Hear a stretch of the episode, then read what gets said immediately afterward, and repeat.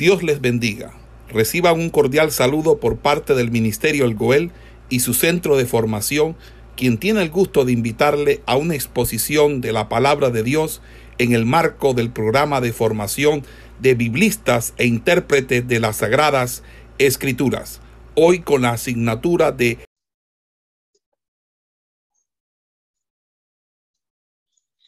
Bien, mis estimados, el tema de hoy, la conquista de la tierra prometida. Vamos a ir eh, haciendo uso de del tablero para ir ubicándonos en lo que vamos a ir desarrollando.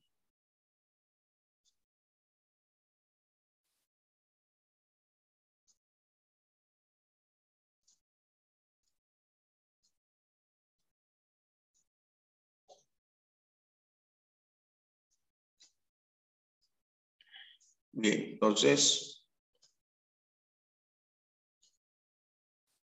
estamos desarrollando el libro de Josué.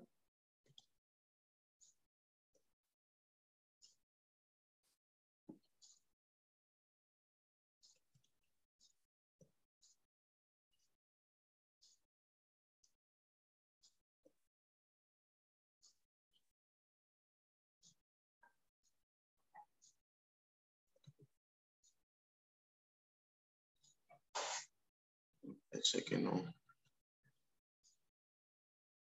Bueno, entonces eh, vamos a hablar acerca de la conquista de la tierra prometida. Eh, lo primero que vamos a señalar en relación a este tema tiene que ver con los preparativos precisamente de la conquista de la tierra prometida.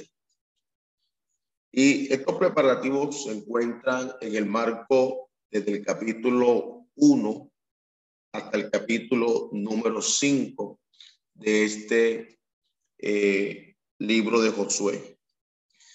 Eh, en este sentido, vamos a encontrar que Josué quien es comisionado. Y es interesante, vamos a mirar en el capítulo 1 de Josué, eh, capítulo 1 de Josué. Josué capítulo 1, versículo 1 hasta el versículo número 9. Y dice así la palabra de Dios.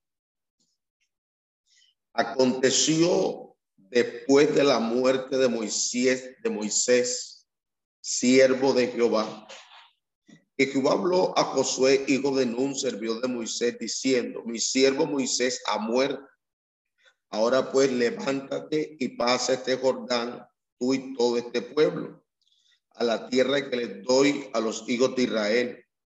Yo os he entregado, como lo había dicho a Moisés, todo lugar que pisare la planta de vuestro pie, desde el desierto y el Líbano hasta el gran río Éufrates, toda la tierra de los Eteos, hasta el gran mar, donde se pone el sol, será vuestro territorio.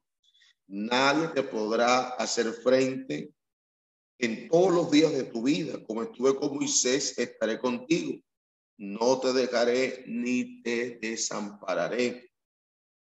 Fuérzate y sé valiente, porque tú repartirás a este pueblo por heredad la tierra la cual juré a sus padres que le daría a ellos. Solamente fuérzate y sé muy valiente para cuidar de hacer conforme a toda la ley que mi siervo Moisés te mandó. No te apartes de ella ni a diestra ni a siniestra, para que sea prosperado en todas las cosas que emprendas. Nunca se apartará de tu boca este libro de la ley, sino que de día y de noche meditarás en él, para que guardes y hagas conforme a todo lo que en él está escrito porque entonces hará prosperar tu camino y todo te saldrá bien. Mira que te mando que te fuerces y seas valiente. No temas ni desmayes, porque Jehová tu Dios estará contigo en donde quiera que vayas. Entonces, con la muerte de Moisés, la muerte de Moisés eh, va a marcar el fin de una época de formación en la vida nacional de Israel. Entonces, Moisés como profeta de Dios, y no solamente profeta de Dios, sino eh, caudillo de, de los hebreos, Moisés había tenido una responsabilidad en particular y era precisamente dirigir el éxodo y establecer las instituciones eh, religiosas y de guiar al pueblo durante largos años de prueba en el desierto. Entonces murió antes de que Israel pues entrara en la tierra prometida. Pero los planes de Dios pues no fracasaron, pues ningún hombre es indispensable. Los planes de Dios nunca fracasan.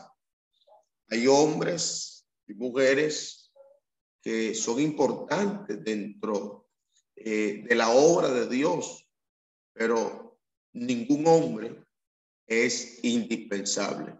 El indispensable siempre será Dios. Entonces, con la muerte de Moisés, entonces Dios comisiona a Josué para que Josué continuara con esa fase que eh, se tenía que desarrollar y tenía que ver con ese plan de conquista y de ocupación de la tierra de Canaán, de la tierra prometida. Bien, aunque los israelitas eh, tendrían que pelear por ocupar Palestina, el territorio que fue un regalo de Dios, una heredad dada, de, dada de parte de Dios, comprendía la religión, la región que va desde el desierto en el sur hasta la cordillera del Líbano, en el monte, eh, en el norte y desde el río Éufrates hasta el mar Mediterráneo, es decir, incluía el norte eh, de Siria.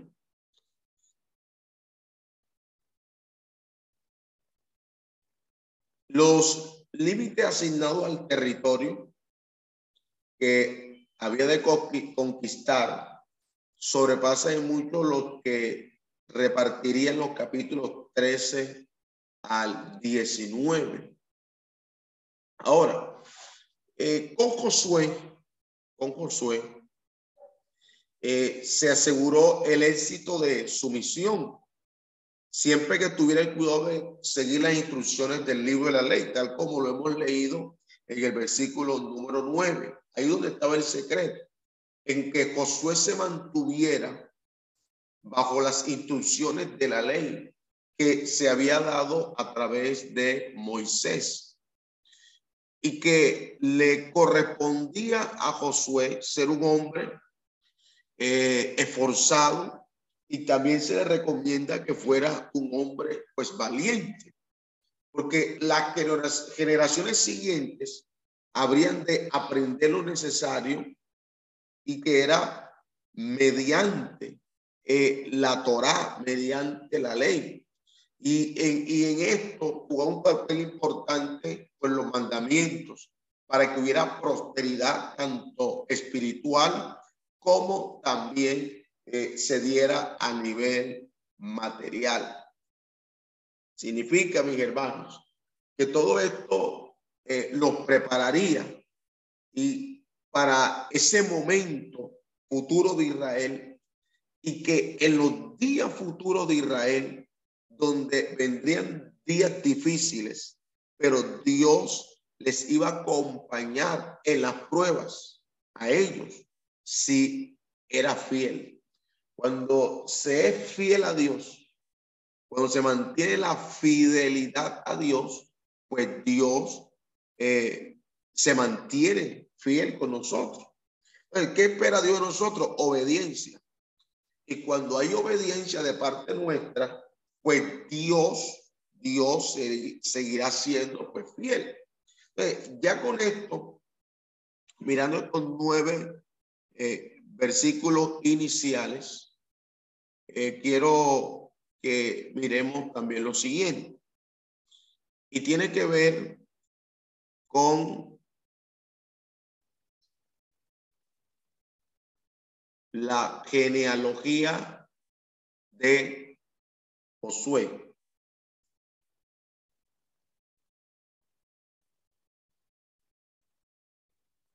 La genealogía de Josué. Y la genealogía de Josué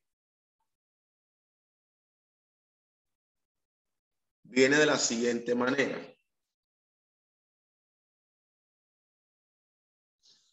Y eh, se la voy a anotar en su signal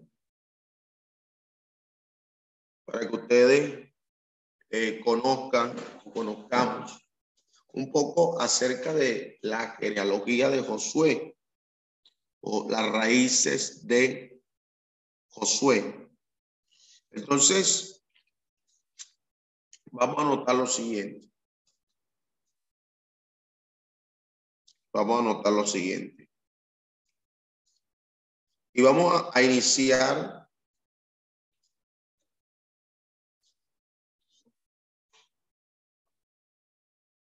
hablando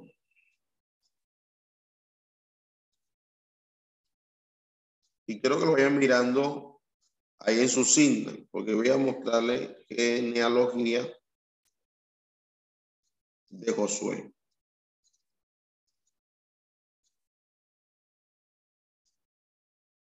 Y va a ir de la siguiente manera. Jacob y Raquel.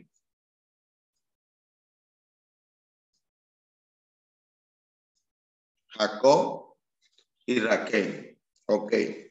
Luego continúa de Jacob y Raquel. Eh, aparece José y eh, Asenar, que fue la, la esposa de José. De, de José y la hija de Faraón, seguimos con Efraín. Efraín.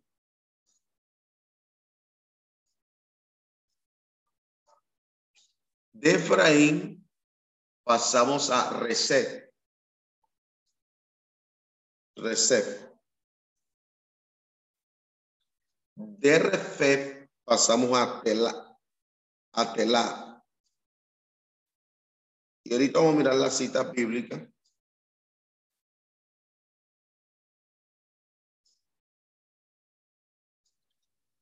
Luego viene Tan.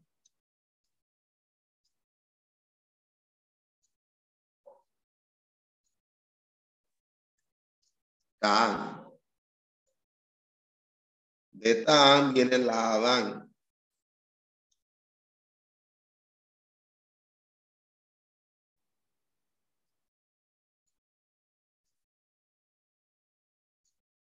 La Adán. Luego de la Adán viene Amiud.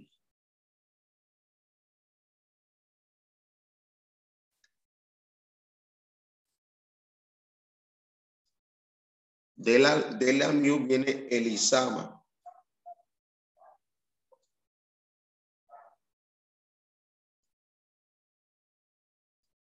De Elisama pasamos a Nun,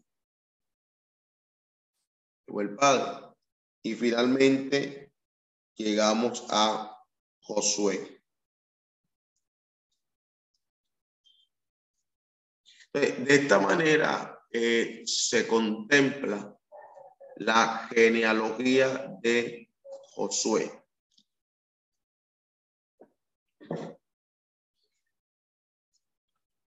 ¿Qué otro aspecto deseo de destacar aquí? Y es que eh, para pasar al siguiente punto, y es que con la terminación del ministerio de Moisés en la tarea de liberación de Israel de Egipto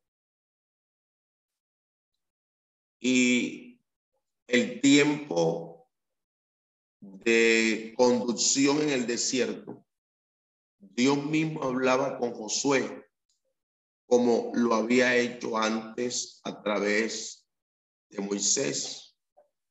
Ahora ya como líder de la nación o designación divina le correspondía proseguir con el programa establecido por el Señor, siendo él quien comunicaba las instrucciones sobre el modo de conducir al pueblo, como lo hemos visto en estos primeros nueve versículos de este libro de Josué. Ahora, es evidente que el personaje del libro no es un héroe de una leyenda, como algunos teólogos liberales, liberales pretenden pues, decir, sino que estamos frente eh, realmente a un hombre eh, perfectamente pues definido. Y que además de ser un hombre definido, era conocido por todo el pueblo de Israel en aquellos días, cuya realidad histórica fue aceptada siempre por ellos. Y creía tal eh, por la iglesia de todos eh, los tiempos. Esto eh, en cuanto a, Josué. Ahora, siguiendo con con lo, que, con lo correspondiente a los preparativos para entrar en Canaán. Esto eh, lo encontramos ya a partir del versículo 10 hasta el capítulo 3 y más exactamente hasta el versículo 13. Entonces, ¿dónde nos dan los primeros versículos del libro de Josué? Bueno, Josué es comisionado por, por, por parte de Dios entonces, a través de Josué se toman las medidas necesarias para invadir la tierra eh, prometida. Entonces, ¿qué sucede aquí? Bueno, aquí encontramos que llamó inmediatamente al pueblo a prepararse para cruzar el Jordán, desde el versículo 10 hasta el versículo 18 del capítulo 1, que hace Josué, los invita a que se preparen para cruzar el Jordán. Entonces, el ejército hebreo ya estaba bien organizado y disciplinado. Era una, una fuerza combatiente más eficaz que la, la tímida tumba de esclavos sin personalidad que había salido de Egipto porque ya habían transcurrido 40 años y estos 40 años Dios había levantado una nueva generación de israelitas, instruidos eh, en leyes divinas, ya acostumbrados a la dureza de la vida desértica y también pues estaban de algún modo experimentados en la guerra. Entonces, los rubenitas, los gaditas y la media tribu de Manasés que se habían radicado al oriente del Jordán respondieron con presteza cuando Josué les recordó que debían combatir junto con sus hermanos contra los cananeos. La unidad del ejército y su sometimiento voluntario a la jefatura de Josué pone de relieve un buen ánimo y una expectación de que su capitán fuera investido del Espíritu de Jehová. Mira este versículo, parece interesante, como lo es el versículo 17. Estoy en el capítulo 1, versículo 17. Eh, de la manera que obedecimos a Moisés en todas las cosas, así te obedeceremos a ti. Solamente que Jehová tu Dios esté contigo como estuvo con Moisés. O sea, ¿qué querían estas tribus en particular? que así como Dios pues respaldaba a Moisés, ese respaldo de Dios también estuviera en Josué. Y estamos entendiendo o conocemos por la palabra que Josué fue comisionado por Dios, o sea, fue designado por Dios. Entonces Josué en general o, era, era en general muy hábil. Eh, se le había comparado o se le compara a este hombre eh, de esta manera con Napoleón por ser un gran estratega militar. No invadió la tierra por el sur como era de esperarse, pues en el sur habían ciudades bien fortificadas. Entró por la parte céntrica y capturó Jericó. Esa ciudad tenía eh, gran importancia estratégica, pues su, eh, se ubica a la entrada de los pasos que llevaban al interior de Canaán. Su captura metió una cuña en el centro del país dividiéndolo en dos partes. Luego Josué conquistó las otras dos regiones, la meridional y la septentrional eh, separadamente, con campañas que fueron realmente eh, arrolladoras, arrolladoras. Bueno, con eso eh, nosotros cerramos el capítulo 1 entonces, ya en el capítulo 2 de, eh, de, Josué, ¿qué hace Josué? Envía espías a Jericó, capítulo 2. Entonces, hacían ya 38 años y Moisés había enviado espías a Canaán, en parte porque parece que los israelitas no estaban seguros de que Palestina fuera un país de abundancia como Jehová lo había dicho ni que tampoco fueran capaces de conquistarla, como lo señala el libro de Deuteronomio. Miremos lo que ellos consideraban en el capítulo 1, versículo 22 y versículo 23 del libro de Deuteronomio. Dice la escritura, Deuteronomio 1, 22 y 23. Y vinisteis a mí todos vosotros y, dije, y dijisteis, enviemos varones delante de nosotros que nos reconozcan la tierra y a su regreso nos traigan razón del camino por donde hemos de subir, las ciudades a donde hemos de llegar. Y el dicho me pareció bien. Y tomé doce varones de entre vosotros, un varón por cada tribu. Entonces, ahora Josué envía a otros porque le faltaba fe, eh, porque, no, porque no era que le faltaba fe, quiero corregir la expresión, sino porque quería, quería conocer tanto la defensa de la ciudad como también el estado de ánimo de sus habitantes. Entonces, los dos espías fueron a la casa de Raab. Recuerde que Raab era una, era una, una mujer ramera, eh, porque según la tradición era, era una mujer eh, mesonera. Y su casa era un lugar donde un extraño podía entrar sin despertar sospechas y escuchar pues eh, chismes de, que, se que se dieran, los chismes de la gente. Entonces, en esta casa también tenía la ventaja de estar eh, eh, pues adosada a la superficie del muro, proporcionando así un medio de escape si se necesitara, porque todo, todo esto mostraba o indicaba que Dios guiaría o estaba guiando los pasos de los espías, porque ya se había comenzado Dios a obrar en el corazón de Raab.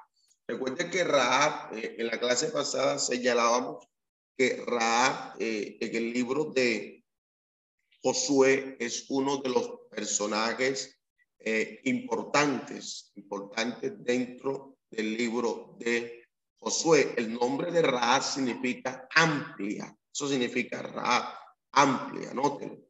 Eh, entonces, cuando ya uno mira a Ra, eh, esta mujer, que no era una mujer perfecta, era una mujer perfecta, realmente, pero aunque no era una mujer perfecta, oiga bien, era una mujer dispuesta. Y en el, en el llamado de Dios, más allá de que seamos perfectos, Dios quiere buscar en nosotros, más allá de perfección, Dios está buscando en nosotros disposición. De hecho, los que somos pastores, los que por una, de una u otra manera, pues eh, estamos liderando eh, una congregación. ¿Cuánta gente no tiene conocimiento? ¿Cuánta gente no tiene formación, preparación? Pero a la hora de, de, demostrar disposición de servicio para con la obra de Dios, más de uno, hermano, no tiene esa disposición, aunque tenga la preparación. Y es bueno tener la preparación, es bueno prepararse, pero ¿cuánta gente no se ha preparado? Pero no está dispuesta a hacer lo que Dios le está diciendo que debe hacer. Yo creo que eh, ahorita eh, vamos a abrir un espacio para hablar sobre esto, sobre lo que estoy señalando. Raab, una mujer que no era perfecta, pero estaba dispuesta. Entonces, cuando uno mira el Nuevo Testamento, eh, en cuanto a Raab, el Nuevo Testamento muestra eh, elogios, elogios hacia Raab. Por ejemplo, eh, el tratado a los hebreos o la carta a los hebreos. En el capítulo 11 dice de la siguiente manera. Hebreos 11:31. Hebreos 11, versículo 31. Y Hebreos 11, 31 dice de la siguiente manera. Por la fe, Raab, la ramera, no pereció juntamente con los desobedientes habiendo recibido a los espías en paz. Santiago, que es la carta que sigue, capítulo 2, versículo 25, dice, asimismo también Raab la ramera no fue justificada por obras cuando recibió a los mensajeros y los envió por otro camino. Aquí hay una pregunta que vamos a hacer. Usted conoce la historia. Y es, ¿aprueba la Biblia las mentiras dichas por Ra para proteger a los siervos de Dios?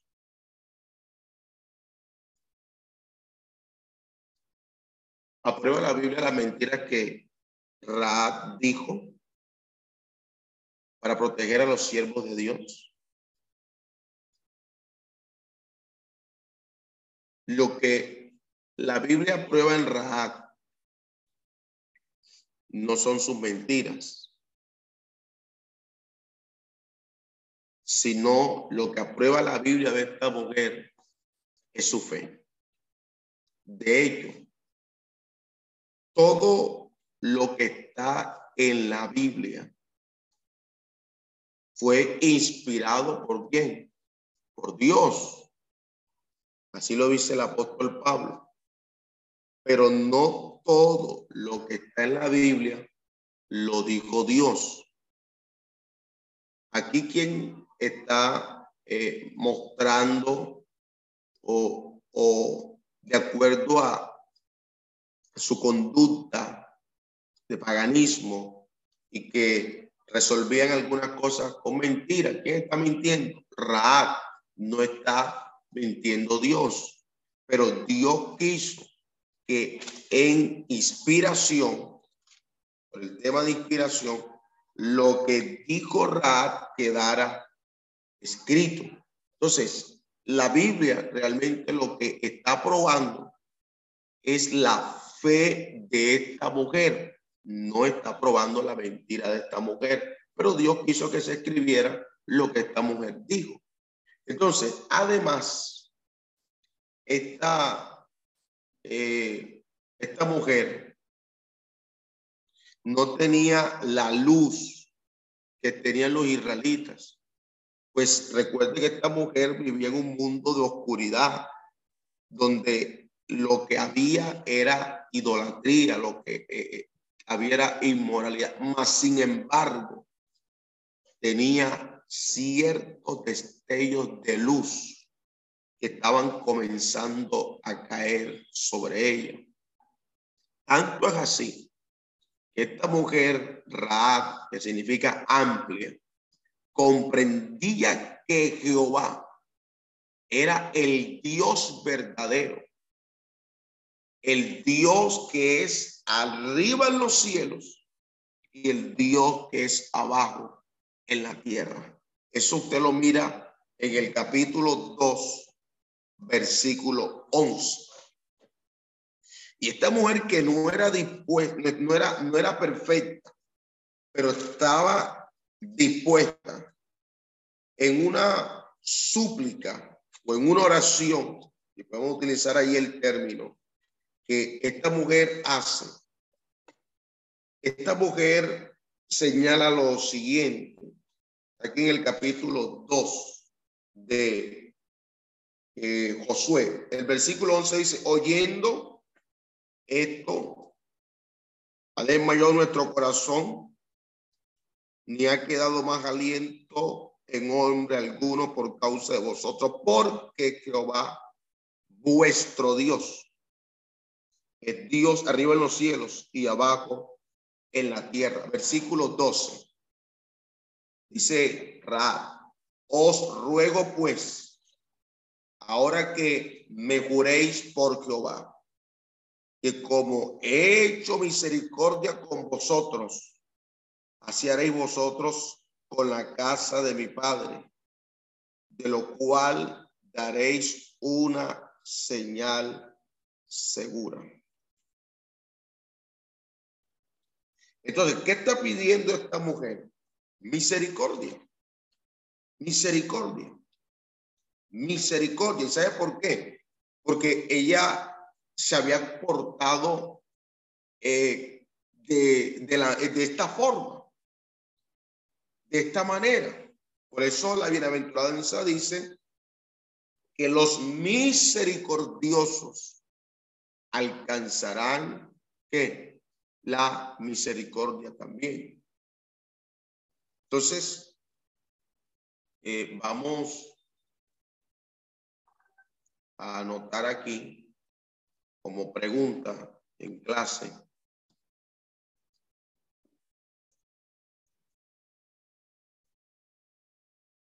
Pregunta en clase. Ahora que hagamos la pausa correspondiente.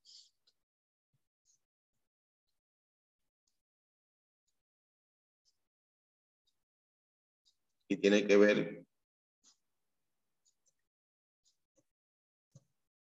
qué quiere decir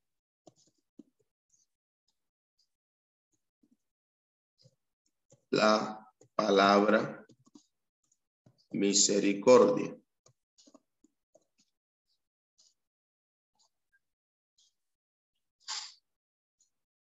¿Qué quiere decir la palabra misericordia?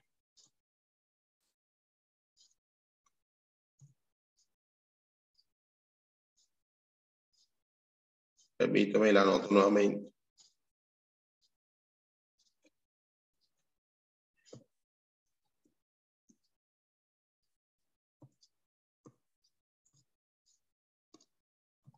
¿Qué quiere decir la palabra misericordia?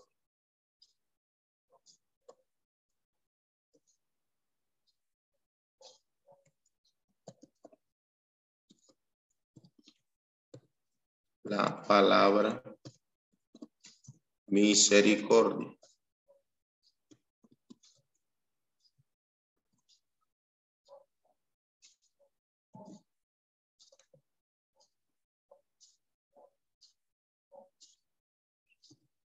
Otra pregunta.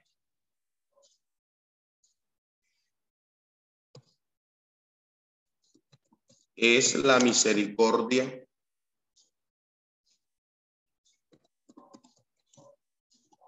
un atributo comunicable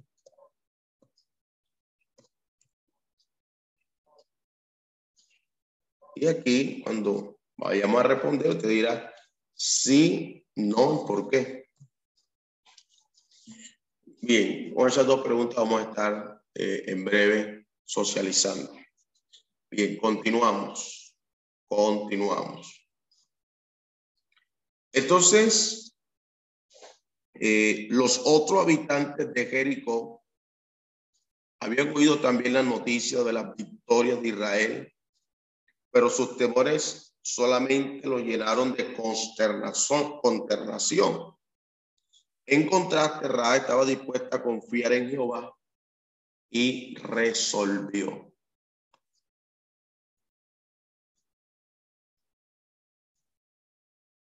Y vamos a anotar aquí la siguiente pregunta.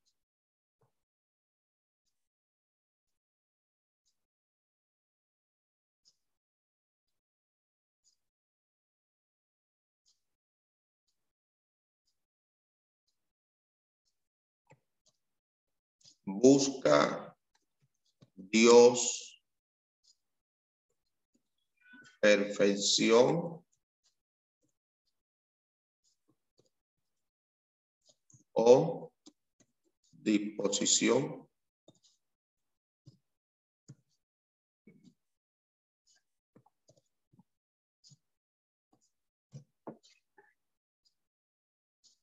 Ok. Entonces, aún a costa de su vida, que su parte sería con Israel y su Dios, pidió misericordia y demostró su fe protegiendo a los espías, a pesar de su raza, de su pasado inmoral, esta mujer fue salva. Más adelante, Raaz se casó con un hebreo llamado Salmón. Salmón.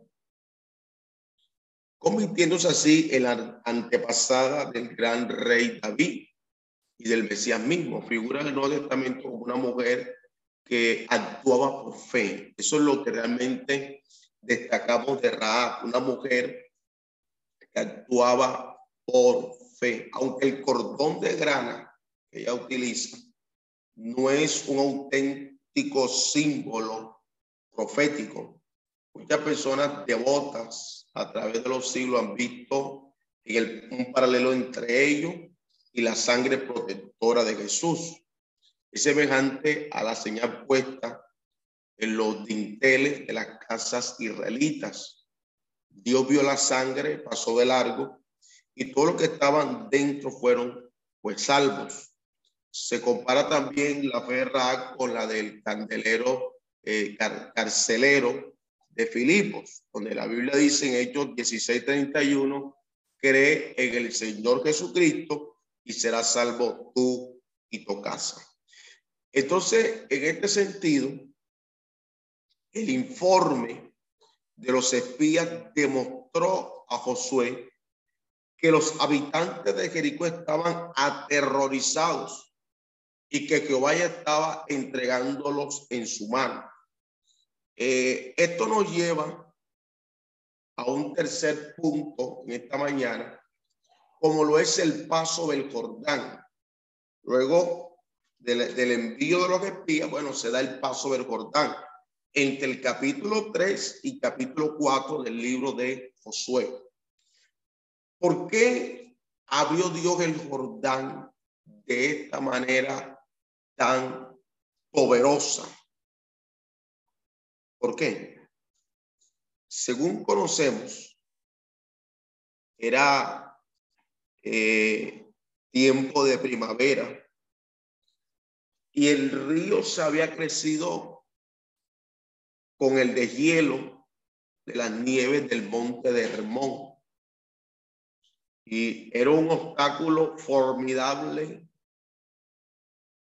ante los hebreos. Los israelitas no tenían embarcaciones ni medio alguno para cruzar estas turbulentas aguas. Sin embargo, eh, el, el autor inspirado nos da tres importantes razones para que Dios obrara un milagro. Tres razones importantes para que Dios obrara un milagro. Y sería bueno que usted las anotara. Número uno, anote, para engrandecer a Josué ante los ojos de los israelitas. Capítulo 3, versículo 7. 3.7 de Josué. Entonces Jehová dijo a Josué, desde este día comenzaré a engrandecerte delante de los ojos de todo Israel, para que entienda que como estuve con Moisés, así estaré contigo. Esto, ¿por qué lo hace Dios? Porque Dios quería confirmar su confianza y también lealtad al nuevo líder del pueblo, Josué estaba considerando la magnitud de la tarea de Josué y también los grandes peligros en el camino del ejército hebreo. Entonces, ¿qué necesitaba? Necesitaba un prestigio para establecer autoridad sobre sus tropas. Y Dios informó a Josué antes de producirse el milagro y el cumplimiento del mismo era la evidencia de que Josué era el instrumento escogido por Dios. Se nota que Josué no se saltó a sí mismo. Fue Dios el que saltó a este hombre. Fue Dios.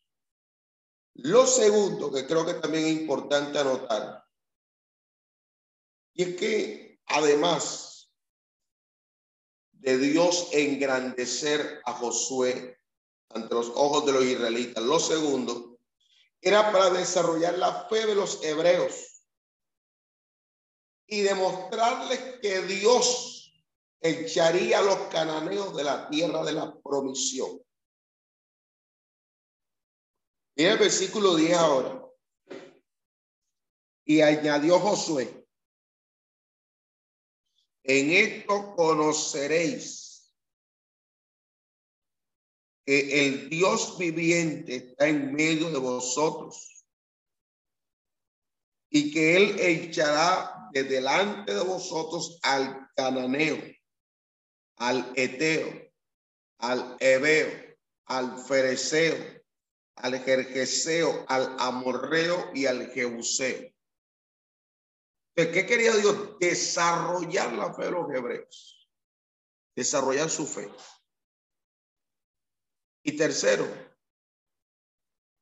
para sembrar terror en sus enemigos y dar un testimonio a todos los pueblos del poder y de la fidelidad de Dios. Repito, para sembrar terror en sus enemigos y dar un testimonio a todos los pueblos del poder y la fidelidad de Jehová. Por ejemplo, en capítulo 5, versículo 1 dice, cuando todos los reyes de los amorreos que estaban al otro lado del Jordán, al occidente, todos los reyes de los cananeos que estaban cerca del mar oyeron cómo Jehová había secado las aguas del Jordán delante de los hijos de Israel, hasta que hubieron pasado, desfalleció su corazón y no hubo más aliento en ellos delante de los hijos de Israel. El capítulo 4, versículo 23 dice, porque Jehová vuestro Dios secó las aguas del Jordán delante de vosotros hasta que habéis pasado a la manera que Jehová vuestro Dios lo había hecho en el mar rojo, el cual secó delante de nosotros hasta que pasamos. Versículo 24.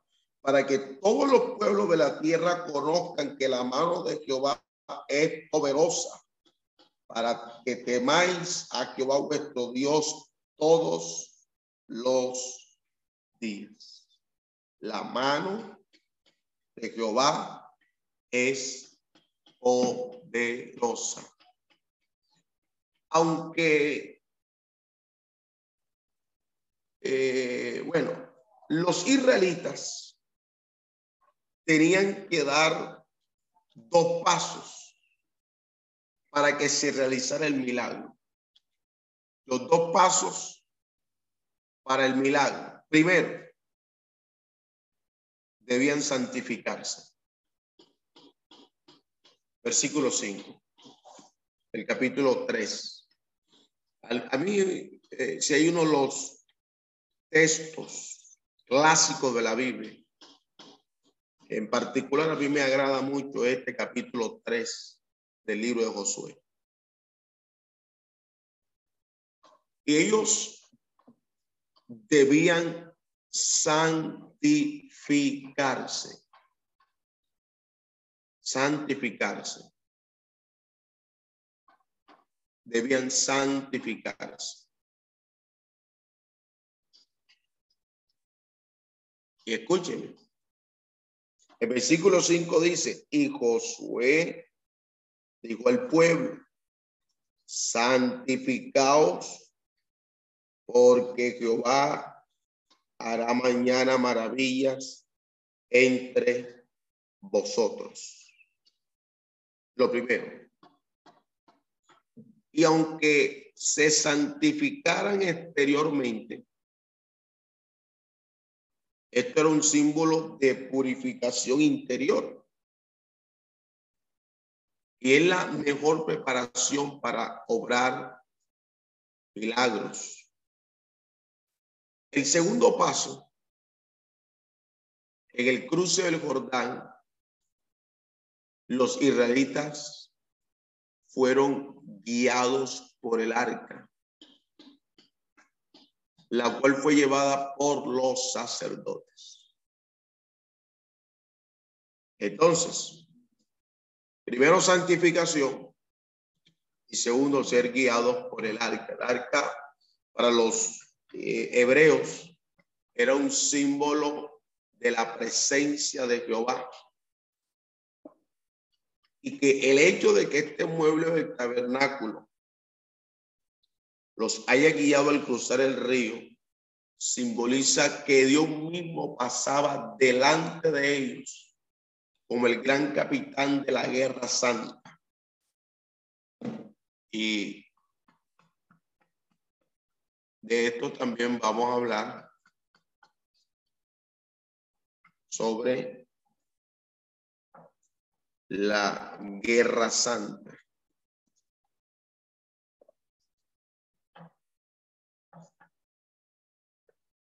La pregunta sería, ¿qué es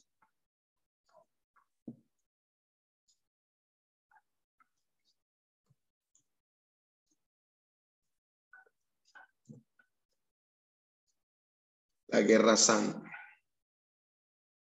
Ok.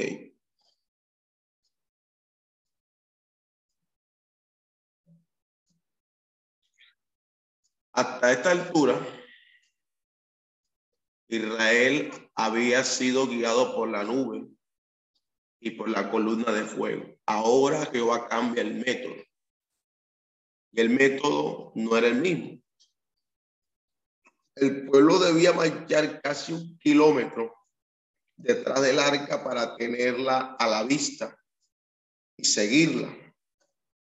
Los, los sacerdotes que transportaban el arca tenían que tomar un paso de fe. Entonces, era preciso que sus pies pisaran realmente el agua antes de que el milagro se produjera. El agua se amontonó cerca de Adán a unos 25 kilómetros de distancia. Por ejemplo, el versículo 16 dice, y las aguas que venían de arriba se detuvieron como en un montón bien lejos de la ciudad de Adán, que está al lado de Zaretán, y las que descendían al mar del Arabat, al mar salado, se acabaron y fueron divididas y el y el pueblo pasó en dirección de Jericó. Entonces, los sacerdotes, sacerdotes que transportaban el arca tenían que tomar eh, un paso de fe, paso de fe. Entonces, frente a esto, frente a esto, ¿qué pasó? Eh, se formaron probablemente un lago enorme al norte de Adán y dejando en seco un trecho de unos 70 kilómetros hasta el mar muerto. Eh, los sacerdotes y el arca permanecieron en el lecho del río que el último israelita eh, pasara, hasta que el último israelita pasara. Hay un texto que se encuentra en el Salmo 114, versículo 6. Salmo 114, versículo 6. Anótelo, lo vamos a leer. Salmo 114, versículo 6 dice, oh montes, ¿por qué saltasteis como carneros? Y vuestros y vosotros collados como corderitos. Eh, según este texto, eh, podemos ver que cuando se efectuó la división de las aguas en el paso de, del Jordán, la palabra Jordán significa el que desciende se pudo haber dado aquí un movimiento sísmico. Y por eso está hablando aquí el salmista, dice, oh monte, ¿por qué saltaste como carneros y vosotros cuidados como corderitos?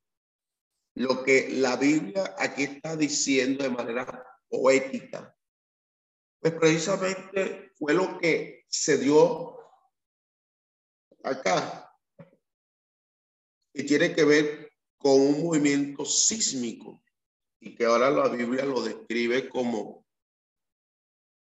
de una manera poética.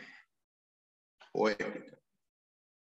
Ahora, después de este gran hecho potentoso y que deja ver la grandeza y el poder de Dios, se levantaron dos monumentos de piedra, respectivamente uno en el, en el lecho del río, donde el arca había estado, y otro al lado oeste en Gilgal, como muestra el capítulo 4, versículo 20 de Josué. Y ahora iban a servir como testigos de ese potentoso milagro y que Jehová había sido fiel en cumplir su promesa de traer su pueblo a la tierra de la promisión. Escúchame bien. El propósito teológico básico del libro de Josué. Escuche esto y lo voy a anotar aquí. El propósito teológico básico del libro de Josué es afirmar de manera categórica. Quiero que tomen nota de esto. De manera categórica que Dios es fiel a sus promesas. Dios es fiel a sus promesas. Aquí lo estoy anotando después lo voy a publicar. Entonces, el propósito teológico básico del libro de Josué es afirmar de manera categórica que Dios es fiel a sus promesas. Entonces, la finalidad es presentar el cumplimiento de las antiguas promesas hechas a Abraham que se hacían realidad con la conquista de la tierra prometida, ya que no era otra cosa que ese regalo divino de parte de Dios al pueblo de Israel. Y la nueva narración de la conquista se une a la del Pentateuco o la Torá, al indicar que Josué llega al liderato nacional luego del fallecimiento de Moisés. La intención de la obra es afirmar la continuidad de la revelación divina. Lo que comenzó en Génesis ahora se hace realidad en el libro de Josué. Entonces, el objetivo de Josué no es presentar un relato históricamente detallado y específico del proceso de conquista, Oiga, sino que esa finalidad teológica del libro se pone en clara evidencia al ver que algunos eventos que pueden ser históricamente relativos, eh, relevantes, y no solamente relevantes, sino importantes, pero no tienen gran relevancia teológica. Se trata de forma breve, sumaria y resumida, como las referencias a la conquista a las regiones del norte y del sur, como está ya en el capítulo 11, eh, versículo 1 al 15, el capítulo 10, versículo 28 al 43. No se indica tampoco cómo llegaron los israelitas al centro de Canaán ni cómo se trasladaron al trasladaron el campamento de Gilgal a Silo. Entonces, esta importante finalidad teológica se subraya con la importante expresión, yo estoy contigo, yo estoy contigo. Y se lo dijo el Señor Josué, eh, capítulo 1, versículo 5, capítulo 1, versículo 9, capítulo 23, versículo 3, y el capítulo 10, el capítulo el capítulo 3, versículo 3, el versículo 10 también, que es una especie de estribilo, de seguridad humana y de acompañamiento divino. Entonces, esto es importante eh, también señalarlo en este importantísimo libro de Josué. Entonces ya eh, se da el primer campamento para Israel eh, en Gilgal, capítulo 5 de Josué. De ahí en adelante, Gilgal se, se, iba a convertir como en la base de las operaciones para el ejército hebreo. Los israelitas establecen su primer campamento en Gilgal, allí donde lo establecen, y se va a convertir ahora en ese centro logístico, en ese centro de operaciones para el ejército hebreo. Entonces los israelitas salieron de Gilgal para tomar las fortalezas número uno de Jericó y número dos de Ai. Los gabonitas fueron a Gilgal para efectuar una alianza, capítulo 9 eh, de este libro. Y de ahí marcó Josué para enfrentarse con la coalición del norte. El capítulo 10, versículo 43 hasta el capítulo 11, versículo 7. Mientras el ejército combatía, sus familias vivían allí. La palabra Gilgal significa círculo o también significa rueda. Pues probablemente hubiera un círculo de piedra que servía para propósito religioso. No muy lejos se hallaba la ciudad de Jericó, que era una ciudad rodeada de palmeras, eh, bálsamos, eh, también eh, habían sicómoros y olorosa vegetación de toda clase. Debe haberle parecido casi un paraíso a estos israelitas que habían pasado tanto tiempo en el desierto. Entonces, Estando ahí en Gilgal, estamos en el capítulo, en el capítulo 5, eh, ¿verdad? Hay dos acontecimientos que ocurrieron poco después que Israel pues acampó en Gilgal. Entonces, lo primero que, encontramos aquí es que los, eh, los israelitas se circuncidaron todos los varones de Israel. ¿Dónde se circuncidaron? Aquí en eh, Gilgal, el capítulo 5, versículo 2 hasta el versículo 9, encontramos eh, esta circuncisión. Y además de esto, encontramos que se celebró la Pascua. Se celebra pues la Pascua. Eh, versículo 10 señala eh, la celebración de la Pascua. Entonces, la circuncisión, recordemos, era esa señal de que eran el pueblo del pacto, como eh, lo muestra el capítulo 17, versículo 7 al 14 del libro del Génesis.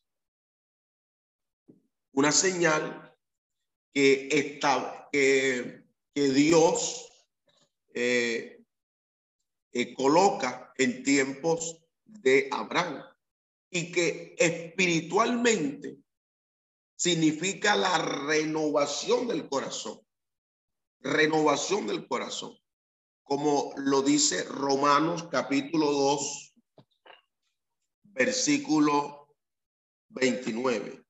Romanos 2.29. Romanos 2.29 dice lo siguiente, sino que es judío el que lo es en lo interior y la circuncisión es la del corazón, en espíritu, no en letra la alabanza de la cual no viene de los hombres, sino de Dios.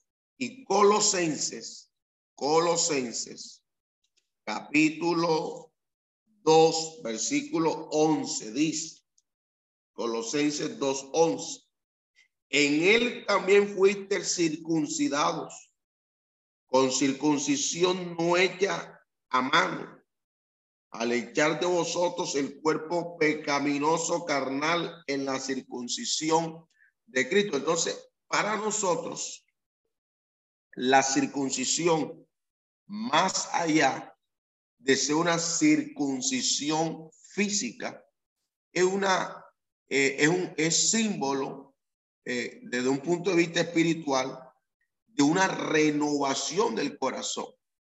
Entonces, ¿qué pasa aquí? Y es que la segunda generación, que es nacida toda, eh, eh, o, es aquella que ha sido, que nace en el desierto, no había sido circuncidada, ni tampoco había celebrado la Pascua, pues estaban bajo esa disciplina divina porque el pueblo sabía, eh, había, había negado a entrar en la tierra prometida hacía ya desde 38 años atrás, como lo señala el libro de Números, capítulo 14, versículo 20 al versículo 35. Ahora el milagro más reciente que ellos han visto del Jordán demostró de que ya no estaban bajo el juicio de Dios, sino que estaban en marcha nuevamente al cumplimiento del pacto.